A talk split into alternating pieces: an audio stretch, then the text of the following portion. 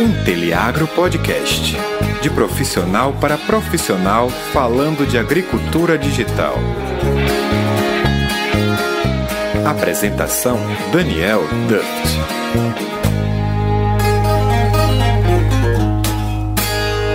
E aí, meu amigo, minha amiga, ouvinte, telespectador do Inteliagro, estamos aqui para algo que não é inédito, quinto ano do nosso da nossa né, retrospectiva da agricultura digital e também algo que não é inédito, eu e Felipe Antoniazzi. E aí, Felipe, tudo jóia, meu amigo?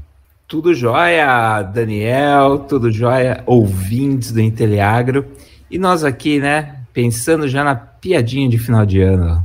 Mas pensando na piadinha de final de ano e pensando que esse ano aqui a gente apareceu só nessa data, o que, que você poderia trazer para gente? Pá, pá, pá, pá, pá, pá, Roberto Carlos aparecendo só no final de ano na sua tela.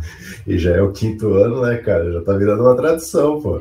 É tradição. Daqui a pouco o pessoal vai, não vai conseguir ficar é, sem o final de ano, sem escutar nossa voz aqui falando da retrospectiva, né, do que aconteceu no último ano. Então, vamos lá, né? Vamos, vamos embora, porque tem muito assunto bom, muito assunto polêmico, e é o que a gente gosta. Dá palpite em assunto polêmico com o nosso viés, como sempre, né? Que a gente gosta de falar isso. Então não vamos perder aqui essa chance de deixar já. É sempre a nossa opinião e eu espero que você goste de escutá-la, né? Se você não gostar, você não está e Eu espero que a gente acerte, né? Porque a gente erra bem. Ano passado a gente acertou aí metade, mas foi legal porque isso mostra que nesse mundo incerto, louco, maluco, guerra, pandemia e etc., mesmo assim a gente ainda consegue ter aí bons chutes, boas previsões. Ainda tem coisas aí que, se você se basear em dados, dificilmente vão dar errado, né? Com certeza. E, e outra certeza que eu não vou falar de Starlink nesse episódio. Primeiro ano em cinco anos você não vai falar de Starlink, Starlink. mas você está conectado no Starlink. É, não, ainda não, mas, mas assim, já existe, né? Então isso é bom. não vamos falar de Starlink. Então vamos então lá. Então bora lá, vai. Vamos começar. Vamos, vamos, vamos, vamos.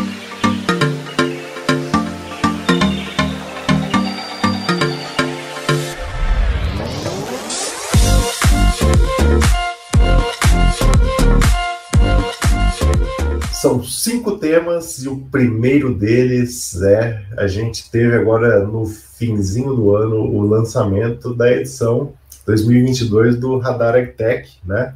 Lançado aí pela Embrapa em parceria com a SP Ventures, como Ludens, né? E, e, desse ano aqui a entrada do distrito, né? Uhum. O distrito tinha seu próprio relatório, era o mais bem aceito pelo mercado aí o relatório do distrito para falar de agtechs a gente lá tinha um número reduzido de agtechs, era o que a gente entendia que eram realmente o número que fazia mais sentido, né?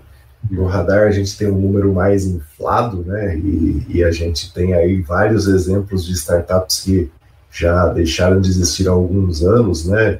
Vide a minha própria. E aí a gente vem aí para o radar desse ano achando que iria ter essa diminuição, mas ela não, não aconteceu, né? não teve uma diminuição. A gente sabe que isso ocorre por diversos motivos, é um documento que a Embrapa está envolvida, a gente tem políticas públicas por trás disso, então, de maneira nenhuma, a gente teria é, alguma coisa aí que fosse um, um decréscimo, a gente entende que seria um retrocesso, enfim, né? Tirando tudo isso, eu acho que a gente tem ali alguns sinais interessantes, é isso que eu queria discutir contigo. Né? O primeiro deles é sobre investimentos, né? Nesse ano aqui a gente teve o Agfunder falando lá no começo do ano sobre 2021 do mundo, né? Falando que o mundo teve um 2021 recorde de investimentos recordes, mas a gente vem acompanhando que 2022 foi aquele pé no freio geral, né? Que um mundo uhum. com juros altos, um mundo que a gente está passando aí por uma quase recessão já na maioria dos países, que a gente está é, entrando num, num, universo em que você tem uma inflação alta, o dinheiro dificilmente ele vai para locais de risco, né? E você investir em startups é risco. Então tem esse pé no freio geral No mundo a gente vê que food tech pisou no freio total mesmo, agtech também, mas um pouquinho menos. E no Brasil a gente vê o efeito contrário lá no relatório, mostrando que ainda aumenta esse ano, né? E eu acho que isso daí a gente estava discutindo antes, né, cara? Pode ser um efeito ainda do ano passado. O que, que você acha? Sim, é, o fluxo de deals, né, ainda pode ser do ano passado, uh, as empresas, né, muito food tech também tem muito braço de empresa grande, né, que, que acaba entrando, tentando diversificar, a gente vai ver, por exemplo, aí um caso uh, de, de uma grande empresa agrícola também indo para a parte de, de fazendas verticais, investindo, então, tem um fluxo de capital dessas empresas querendo estar tá no mercado, né? Está garantindo. Mas, por outro lado, é, são muito deals no. Né, mais da metade, pouco mais da metade está tá no uh, em seed. Então, Sim. são empresas são muito novas, geralmente o contrário, né? Geralmente você vê muito capital sendo investido em, em quem já está trilhando né, o caminho, já está em Series A, Series B ou, ou indo mais para frente. Mas não, você tem a maioria do capital em si. Então, provavelmente a gente espera que vai ter um boom também nisso, né? Porque é, vai ter muita gente que vai acabar saindo, vai ter muita ideia que vai ser validada, que, que às vezes vai ser ideia ruim mesmo. Mas quem ficar, a gente pode esperar, tal, talvez esse ano não, né? Você tem toda essa, essa questão de conjuntura global de que a gente pode estar entrando sim numa, uh, numa recessão mais forte em 2023, né? A gente viu todo essa parte de, de tech caindo nos Estados Unidos, uh, no, no, mundo todo, mas uh, como o CID também é, é, é, é algo que, a, apesar de ter uma, uma velocidade, mas aí, ainda não tem uma grande é, um capital investido, ele pode, ele pode estar até sobrevivendo, e aí um pouco mais no futuro, essas uh, food techs que, que receberam esse, esse aporte agora no início podem estar caminhando bem, né? E, e, foi um bom investimento, né, Daniel? Saltou bem, né, de ano a ano, né? Você sim, que tem uns números. Quase, quase dobra aí, né? Os números é, é, certeiros aí, a gente acho que não vai comentar aqui por ter que entrar muito em detalhes, mas você chega quase na casa de 2 bi, então realmente uhum. o número ele mais do que dobra do ano passado, então acho que isso realmente é muito importante, né? Uhum. Mas uhum. é, indo nessa linha aí, se a gente tem baixo angel, né? Bastante seed. Uhum e baixo. Series A, Series B e, e, e, capitais maiores, aí você acaba diminuindo aí a, a, hum. realmente as empresas é, que podem continuar no mercado, né? Isso que você uhum. falou é importante. Então a gente viu vários eu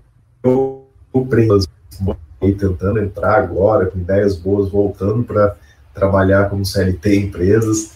A gente uhum. viu também algumas empresas aí que já estavam tracionando no mercado aí com as empresas é, não investindo muito em tecnologia esse ano e não tendo capital para fazer um cash burn no mercado também travaram um pouquinho. Então, acho que é, é, isso daí. A gente está no momento que a gente vai selecionar aí quem que vai sobreviver. Né? Quem, quem tem receita, quem tem receita. É, é esse mundo de que startup que, que troca muito receita, lucro por cash burn, está é, diminuindo. O investidor sim, sim. Quer, ver, quer ver receita. Então, quem está aí construindo sua GTech, sua Foodtech, tem que estar muito atento e ter um plano de gerar receita.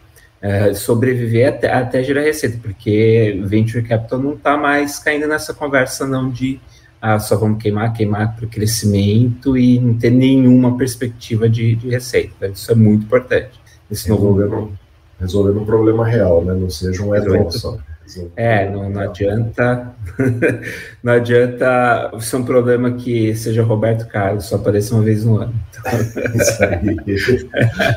Show de bola. E, e, outra coisa que o relatório traz, né, cara, que eu também acho que é importante, é a lista de cidades com maior número de startups lá, né? A gente tem São Paulo disparado na frente, né? Nem seria diferente. A gente tem lá o Cuba, a gente tem Nova Bra, a gente tem um monte de outros espaços em que a gente consegue concatenar isso, mas vindo na sequência ali a gente enxerga, né, algumas cidades importantes, Piracicaba está ali, São Carlos, Campinas, é, e se a gente vê um número lá que eles trazem de startups por é, habitantes, por 100 mil habitantes, Viçosa está em primeiro lugar, né, tem só 14 agtechs lá, mas se você for olhar pelo número de habitantes, é o maior número do Brasil. Isso também é bem interessante, né? Então você vê que as cidades com institutos de pesquisa e universidades fortes no agro têm hum. um destaque bastante especial nisso. E as pessoas conseguem ter um primo que tem uma GTEC aqui. É isso aí, acho que isso é muito legal, é muito, muito bom mesmo para fazer a roda girar e não ser só aquele negócio que você está longe da onde a coisa acontece, né? Elas acontecem próximas aonde são pesquisadas e onde são aplicadas. Acho que isso é muito e, legal. E, e, pelas pessoas que vivem, né? Isso, né? A gente vê a, a gente que está muito nesse eixo, né? São Paulo, Campinas, Piracicaba, tem muito pessoal. Te lembra a nossa época de graduação, muito pessoal que nunca pisou numa fazenda, vê esse fluxo de AGTEC é, seguindo, crescendo em direção a quem vem né, também do campo, que está próximo do campo, que, tá, que, que, consegue fazer essa experimentação no campo e conhece o problema do campo, é, é, a gente vê que tem muito mais chance de dar certo essas startups, né? Não é algo que, que só vai é, deixar feliz um, um, um VC da, da Faria Lima, daquela perspectiva do que ele imagina que é o campo, sem, sem às vezes trazer uma solução real, né? Quem está fazendo o campo está resolvendo o problema real. Então, isso é muito importante para a qualidade dessas AGTECs que estão surgindo.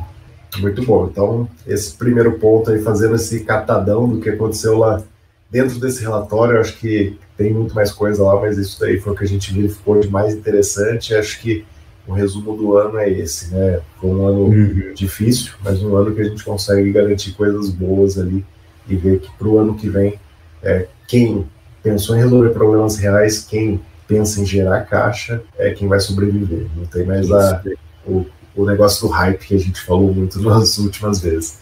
Fantástico. Bora pro número 2, né, cara? Vamos lá, vamos lá. Número 2 foi um negócio bem interessante. A Solintech, que foi muito investida no ano passado, ela entrou num novo ramo aí, né? No ramo de robótica. Então ela lançou aí é, algumas frentes de robótica, e uma delas que fez bastante barulho aí foi de um robozinho lá que ele substitui a catação química, né? Você consegue fazer uma catação é, mecânica, vamos assim dizer, dando um choque elétrico nas daninhas. Então, é, é, um negócio que parece meio louco assim, mas já tem uma base científica uhum. de muitos anos, já quase três décadas já que isso daí existe. A diferença é você ter uma robótica boa o suficiente para fazer isso com precisão, sem muito gasto de energia e fazer isso de maneira que seja viável. Então, eles fizeram esse lançamento aí, a gente ainda não vê muitos resultados, não viu muitos aderentes, mas eu acho que qual que é o ponto importante aqui? A gente tem uma agtech brasileira indo para o mundo fazendo algo que parecia que o Brasil não queria entrar, né? Eu acho que isso é legal pra caramba, né? E, e, e, tem um campo de testes, né? Porque quando a gente fala de agricultura brasileira, no agricultura tropical, que chove, que tem poeira, que, que tem três, chega até três safras no ano, é você pôr equipamento, porque quando a gente está falando de hardware, né, quando está falando aí de robótica, hardware, o agricultor ele quer confiabilidade, ele quer confiabilidade, ele quer que, que o equipamento funcione. Então, você ter uma startup brasileira seguindo, é, avançando nessa parte de hardware, de robótica, é muito importante, porque aqui vai ser um excelente campo de testes para isso e a tecnologia funcionando aqui, é, de, dentro do nosso ambiente, é, que é parrudo, né, que é pesado, que é bruto, é, a gente vê que tem grande chance deles evoluírem muito rápido na tecnologia. Então, é, parabéns para o Solinftech ter entrado nisso, né? E a gente torce que, que o produto dela se, se aperfeiçoe ao ponto de massificar logo, logo. A gente quer ter esse orgulho brasileiro logo, logo aí no, nos campos pelo mundo. Show de bola. Vamos para a próxima, número 3, né? Número 3 também é uma notícia muito doida aí, se a gente for uhum. ver, mas ao mesmo uhum. tempo acho que tem a ver com aquele negócio de blockbuster, Kodak, etc., que é uhum. você se, se, lançar o novo, né? Não ficar correndo risco de não entrar em um negócio que possa no futuro fazer bastante uhum. sentido. Obviamente, não substituir, mas que possa fazer bastante sentido. Que é a SLC, né? Que é uma empresa aí que ela cultiva campos ao redor do Brasil. Hoje planta é, soja, algodão e, e, e, milho aí pelo Brasil todo. talvez seja aí a empresa que é, tem o maior destaque nisso, é, fazendo de maneira corporativa, uhum. ela investe na Pink Farm, que é uma empresa de agricultura vertical, né? Que você fala assim, pô, não tem nada a ver, nunca vou plantar uma soja indoor, né? Nunca vou plantar um algodão indoor. Mas não é bem isso, né? Eu acho que é uma sinalização aí para você pensar em novos negócios, né? O que, que você acha dessa notícia? É, e diversificar e com um produto com alto valor agregado, né? Quando a gente está falando que é produzido uh, numa fazenda vertical, num centro urbano, é um produto, primeiro, de premium, né, de maior qualidade, até pelo, pelo fato de você conseguir agregar muito valor, né, não, ah, não vou estar usando uh, defensivo químico, vou estar produzindo com uma qualidade, no, no, numa velocidade muito maior, um produto, uh, né, um tempero, um, um, uma hortaliça que vai acabar indo para uma boutique, vamos dizer assim, né, pro, né, agora no começo, a gente espera que isso massifica mais, então é um, é um movimento de agregar valor uh, no, no, produto uh, e, com, e aproveitar também, estar uh, tá preparado, porque quando a gente pensa em fazenda vertical, tem a ver com né, o principal insumo é energia, né? Quando você fala aí, porque vou, to, toda aquela luz, né, que é para a planta fazer fotossíntese, com uma eficiência muito baixa da planta fazer fotossíntese, a luz é, é, é o principal insumo. Uh, se a gente tiver um movimento uh, que se espera no Brasil, né, de estar tá aumentando, né, no, não, não vai ser agora, não vai ser nos próximos cinco anos, mas a gente espera talvez uns 10 anos que vão vir, você está preparado para aproveitar? É, uma energia barata vindo de uma fonte uh, limpa, né, eólica, solar, que a gente espera que vai explodir no Brasil, faz muito sentido estar tá ganhando know-how, estar tá preparado hoje, num segmento que, que se tem um produto de alto valor agregado para depois estar tá comercializando. Então, o movimento da SLC, imagino que seja muito mais de conhecer o mercado, né? De, de na verdade, a, a, Pink Farm já conhece o mercado, né? Mas de estar tá junto com eles para estar tá junto no negócio, nesse bonde, para estar tá entrando nesse mercado, para surfar ele no, no futuro. Então, é faz todo sentido é um ótimo caminho que eles fazem e, e espero que não fique só nisso, né? Que a CLC também vá para outros mercados. Uh, quem sabe até é, é, ela vai ser uma que vai para food tech logo logo. Uh, dessas startups que, que receberam seed, né? Então, se você tem uma food tech aí que, que recebeu seed hoje, pode ser que eles estejam entrando no futuro. Não, não duvide. Não, com certeza. E, e essa coisa que você falou de você fazer mais com menos, né? Imagina hoje você ter milhões de hectares que são produzidos por eles aí ao longo do ano, você poder reduzir tendo a mesma receita para é, dezenas de metros quadrados, né? Uma coisa muito doida isso. Então, Sim, é, é e, e, a questão de competição. Você vê, por exemplo, indústrias, a farmacêutica, por exemplo, a, a maioria das farmacêuticas elas estão saindo né, do mercado OTC, né, que é de, de over the counter, de, de, de prateleira. Então, aquele cara que vende Eparema, que vende a de pirona, o cara está indo para outras coisas com mais valores agregados. Ele está indo para os biológicos, né? Que toda essa tecnologia, por exemplo, que a gente vê aplicada em vacina, né? É, dá para você fazer um monte de outras coisas, porque é um valor agregado muito maior, exige também muita tecnologia, mas você consegue abrir mercados uh, muito mais livres, né? Para estar tá surfando por um grande tempo sem ter concorrência. Então, é, talvez é, é, é um jeito de, de, dele sair da commodity que fica muito preso a, a mercado global para ir uh, para ter uma receita em algo que que tá que tem muito a ver mais com regional que local, né? Então faz todo sentido. Show de bola. Eu gostei do seu exemplo do Eparema, né? Fim de ano faz isso com a gente, né, cara? Faz, faz. A gente Tá sempre na cabeça, literalmente. Show de bola. Vamos para número 4, então. É, número 4, essa número 4 aqui, na verdade, é toda para o Felipe, mas eu vou começar. A gente teve o Dia Mundial do Solo desse ano aqui, é um novo relatório da FAO falando sobre a qualidade dos solos no uhum. mundo, né, e dando um destaque para os solos da região da América Latina, mostrando o quanto que a gente tem de degradação e uhum. falando que a gente tem um potencial imenso aqui de recuperação e de, com essa recuperação, se fazer aquilo que a gente vem falando todos os anos, que é uma grande, um, um grande estoque né, de, de, carbono biológico ali e hum. isso no futuro podendo é, transformá-lo num ativo, transformá-lo num crédito de alguma forma, né? Então, é, perdão, só para eu colocar aqui, é, isso mostra para a gente que o solo ele é de fato um consenso, mas que a gente ainda entende que é, o carbono é uma boutique. O que você acha, Felipe? Sim, exato. É, o, o, o, carbono no solo é algo muito importante. O Brasil, o Brasil, a agricultura dele já, já tem um movimento há algumas décadas melhorar esses índices de carbono no solo. É, é, é algo que o mundo está começando a ver com importância, né? É, acho que a questão climática está puxando muito isso, né? A questão da, das empresas terem que achar soluções, né? empresas que não, que não são no setor agrícola, em outros setores, mas que, que têm esse interesse ESG, né? De, de além de tudo, tá ajudando a gente resolver esse problema climático sério que a gente pode entrar, que a gente não vai entrar na discussão se é real ou não, mas que, ao meu ver, quem, quem emite carbono tem que limpar sujeira, então, então as empresas estão, estão nesse caminho, né, de querer é, limparem a sujeira que elas fazem na, na atmosfera.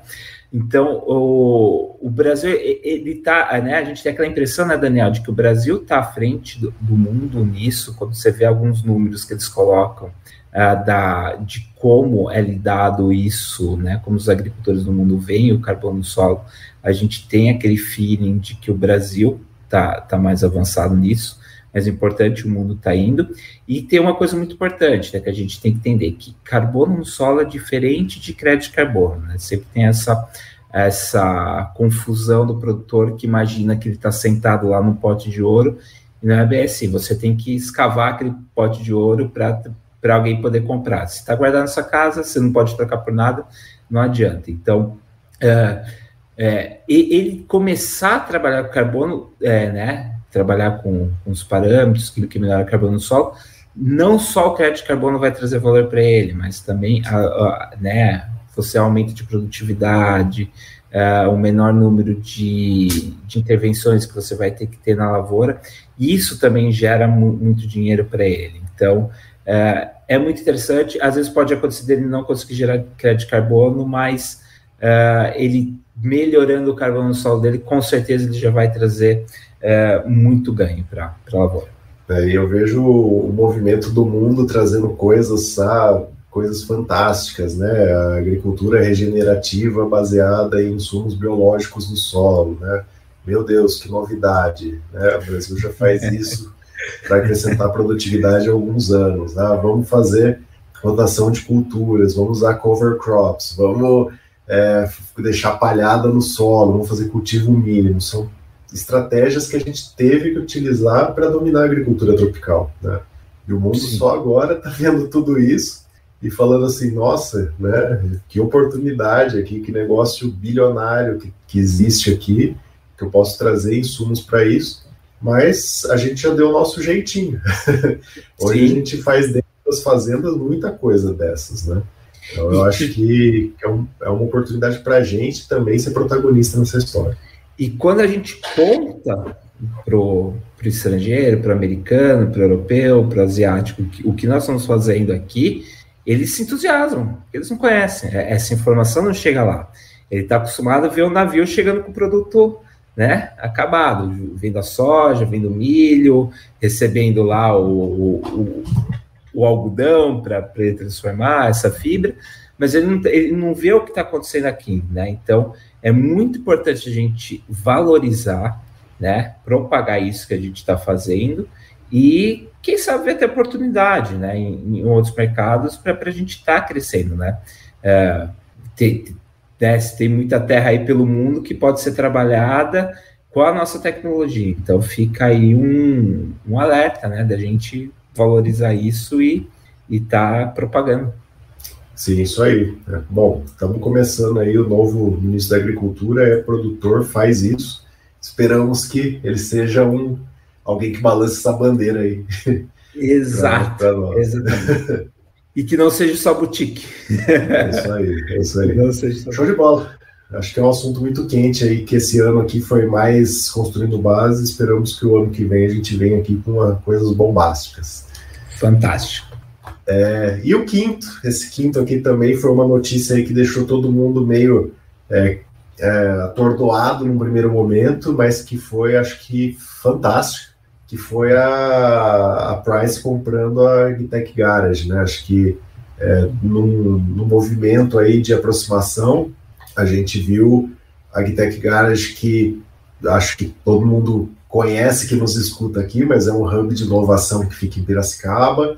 Ele, sur ele surgiu primeiramente como um co-work, foi crescendo, ganhando corpo, virando algo gigantesco. Hoje, com certeza, é o maior hub do Brasil, né? Ele é maior que o AgriHub, inclusive, que fica lá no Mato Grosso, e isso fez com que a Price visse que existem oportunidades ali de você profissionalizar mais ainda, né? Que ele deixa de ser um hub, um club, para ele virar uma estrutura de negócios para você fazer com que negócios aconteçam de maneira mais fluida ali dentro, né? É, o que, que você acha desse movimento, cara? Você acha que para esse ano que passou aqui isso acontecendo, o que, que acontece daí para frente? Então, o, o que eu vejo o movimento dessas consultorias, dessas empresas né, que estão no dia a dia com, com clientes grandes, eles não estão, não estão mais só no, né, naquele negócio de dar recomendação, né, de chegar para uma empresa grande e falar assim, ó, faça isso, faça aquilo. Eles, as, os clientes deles, eles querem soluções.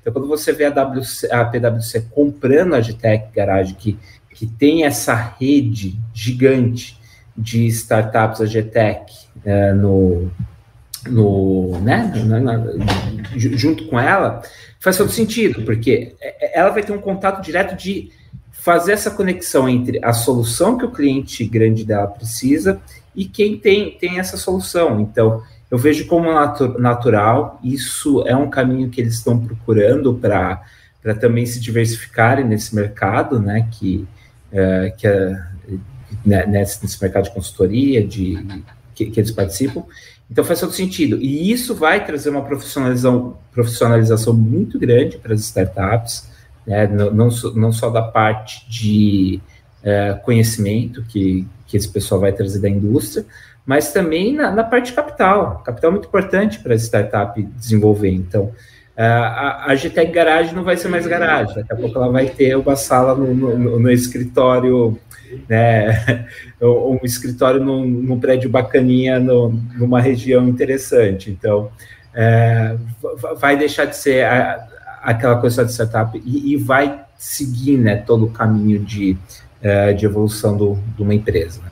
Cara, e uma, uma consultoria estratégica numa startup faz um movimento que você não imagina, assim, né? Porque uma startup, ela, ela não entende muitos processos ainda. Se você bota uma consultoria estratégica ali dando uma doutrinada naquilo uhum. que é, uhum. tá cheio de energia, é, é, muito louco, né? Eu passei por essa experiência aí com a McKinsey quando eu é, participei é, do primeiro Inovativa. Né?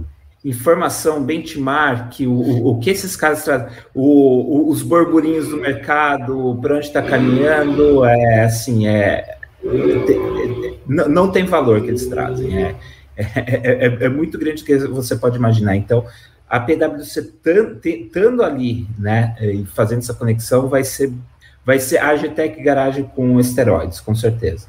E a gente tem um mercado gigantesco aí, porque tem a Deloitte, tem a McKinsey, tem todo mundo aí que está querendo agora também vir atrás, né? Todo esse pessoal está indo atrás. Mas, mas, eu não imagino que pela WC, PwC ser dona da GTEC Garage, Garage que vai impedir que essas uh, participem.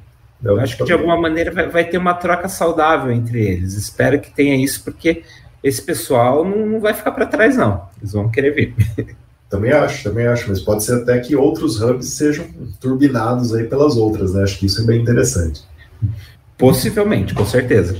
Show de bola. Então, falamos aqui dos cinco fatos mais relevantes desse ano. Como eu disse, né? Um ano que a gente começou ele achando que seria uma loucura, um ano da retomada, aquele ano que tudo ia dar certo, que acabou a pandemia, economia bombando, vamos arrebentar, e aí começa com Omicron, começa com guerra da Rússia, começa com um monte de coisa que emperrou aí negócios, mas acho que foi um ano que mostrou que quem tem resiliência chegou até o final com bons resultados. Isso é impressionante ver o número de pessoas que tiveram resultados interessantes. Pode ser que você não alcançou a sua meta que você botou atrás, mas você chegou inteiro com bons resultados. Isso é fantástico. Teve muita gente que ficou pelo caminho, né? Chegar vivo é importante. então eu acho que isso é bem legal e é para se refletir aqui o quão importante é estar tá bem estruturado. E aí vamos passar só por todas que a gente falou aqui hoje, né? Primeira, então a gente deu aí uma um wrap-up do Radar Agtech desse ano, né? A gente falou aí do número de deals, que talvez ele está acompanhando aí do ano passado, a gente falou do número de Agtechs por cidades, né? Dando um destaque aí para cidades menores. A gente falou depois da Soninftech entrando no mercado de robótica, um player nacional indo para o mundo aí com tecnologias que talvez a gente não imaginasse que poderia ser possível, isso abre um leque para muitas outras startups. A SLC entrando no mercado de agricultura vertical, idem, né? Você vendo aí empresas que estão consolidadas no mercado indo buscar é, mercados aí que pareciam estar inacessíveis e pode estar logo ali, então é só você olhar com uma visão mais estratégica. Depois a gente falou dessa parte aí é, dos solos, né? Como eles estão sendo bem vistos e realmente dada a devida importância, o que a gente precisa agora é consolidar isso, né? Em, em realmente cavar o poço ali embaixo de você, como você falou, isso é bastante importante. É, e por fim, né, a PwC comprando a Yogtech Garage, acho que foi um movimento bastante interessante que tem tudo para dar certo. Acho que era isso, Felipe. A gente veio aqui como o, rei Roberto, né? O que, que você tem para dar de recado final para a turma? O recado é que vamos esperar o que, que vem de 2023, né? É, você falou assim, a gente tinha uma expectativa de 2022, foi, foi completamente outra. Mas quem tiver bem estruturado, quem tiver é, vontade de fazer o negócio acontecer, vai sobreviver até o final de 2023. Então, vamos ver o que, que vai acontecer. Vão ter mais histórias, né? Provavelmente a gente vai estar tá dando cinco histórias completamente malucas e diferentes do que a gente deu hoje, mas vão ser histórias que, que vão, vão fazer a gente estar tá continuando, né? Em 2024. Então, vamos ver o que, que vai acontecer aí mas eu não, não espero que não espero que tenha alguma é, algum episódio nosso aqui fala, tentando fazer previsão do que vai ser 2023, porque eu não faço ideia nenhuma.